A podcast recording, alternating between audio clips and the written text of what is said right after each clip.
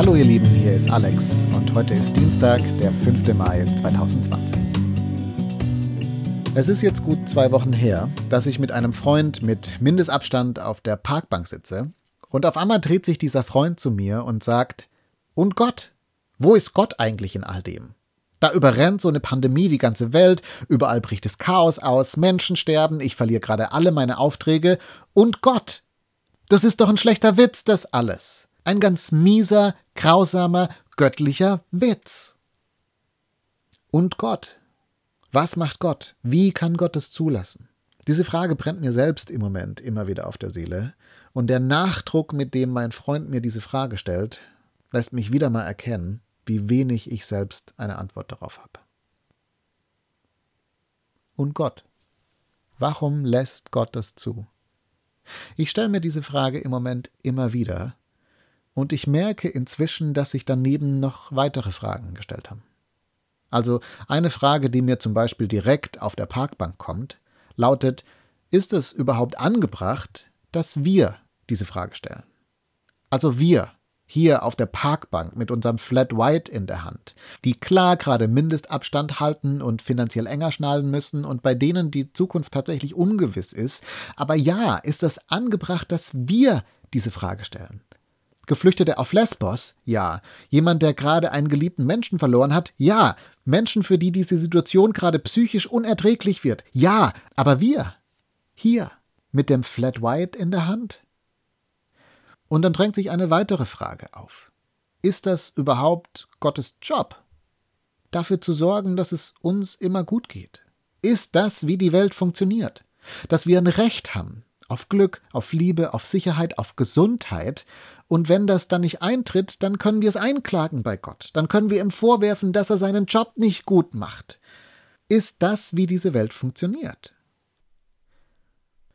Vor ein paar Wochen habe ich einen Artikel gelesen, der diesbezüglich ein bisschen an mir gerüttelt hat. Es ist ein Artikel von George Monbiot, erschienen im The Guardian, mit dem Titel Covid-19 is Nature's Wake-up Call to a Complacent Civilization. Covid-19 ist der Weckruf der Natur an eine selbstgefällige Zivilisation. Und der Autor schreibt darin, dass wir hier in der westlichen Welt in den letzten 50 bis 60 Jahren in einer Blase gelebt haben einer Blase, wie er sie nennt, der irreführenden Behaglichkeit und der konsequenten Verneinung der Realität. Und weil sich unser Leben in dieser Blase großteils vor Bildschirmen abgespielt hat und in wohlbehüteten Ecken dieser Welt, haben wir uns in dieser Blase davon überzeugt, dass die Nöte in dieser Welt insgesamt auf dem Rückzug waren oder dass wir zumindest den Punkt erreicht haben, von dem alle Zivilisationen vor uns geträumt haben, nämlich den kompletten Schutz vor allen Gefahren. Aber jetzt, sagt George Monbiot, ist die Membran dieser Blase zerrissen. Und wir stehen da, nackt und empört. Nackt und empört. Das trifft's vielleicht ganz gut. Oder man könnte auch sagen, wenn wir gerade auf einer Parkbank sitzen, Flat White trinken und die Warum lässt Gott das Zufrage stellen, dann ist das wahrscheinlich nicht ein großes theologisches Ringen, sondern dann ist es eher Ausdruck dafür, dass wir gerade wachgerüttelt werden. Wir werden wachgerüttelt dafür, dass wir nicht erst seit kurzem, sondern eher bis vor kurzem in einem Ausnahmezustand gelebt haben. Wir haben in einer Welt gelebt, in der vieles einfach glatt lief, in der Krankheit und Tod und Schmerz eher so Randerscheinungen waren und in der wir den Eindruck hatten, wir hätten ein Recht auf Gesundheit, auf Glück und auf ein klein wenig Reichtum. Wir haben so Sachen gesagt wie du hast es verdient, glücklich zu sein.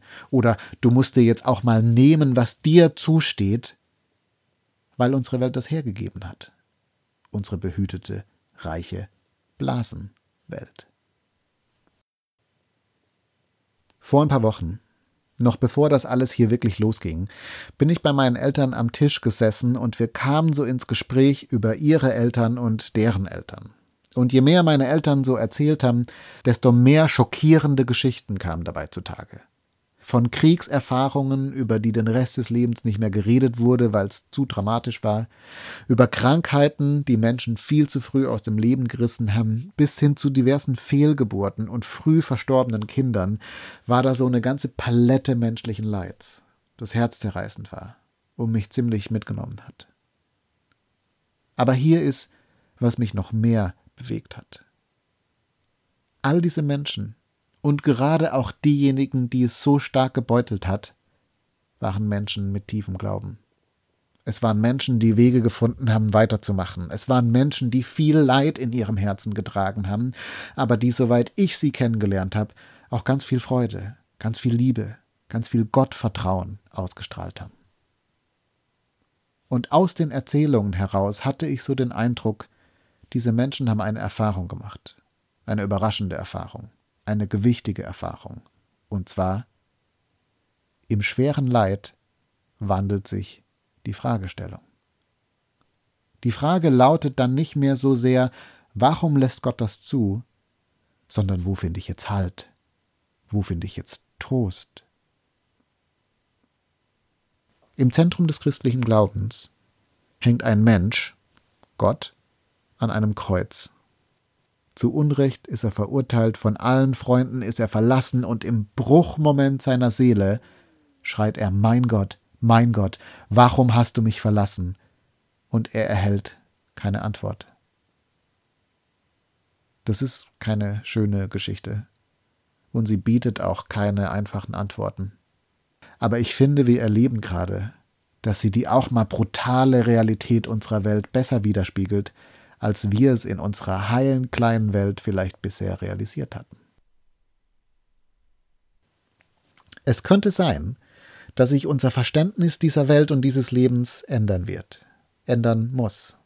Dass wir, wie die allermeisten Menschen vor uns und erschreckend viele Menschen auch heute noch weltweit, uns mit der Realität auseinandersetzen müssen, dass das Leben manchmal schmerzhaft ist, bitter, ungerecht und brutal. Und Gott? Diese Frage wird weiterhin offen bleiben. Aber ich wünsche mir von Herzen einen robusten Glauben, der diese offene Frage aushält und sich trotzdem an diesem Gott festkrallt und bei ihm Halt findet. Wir hören uns.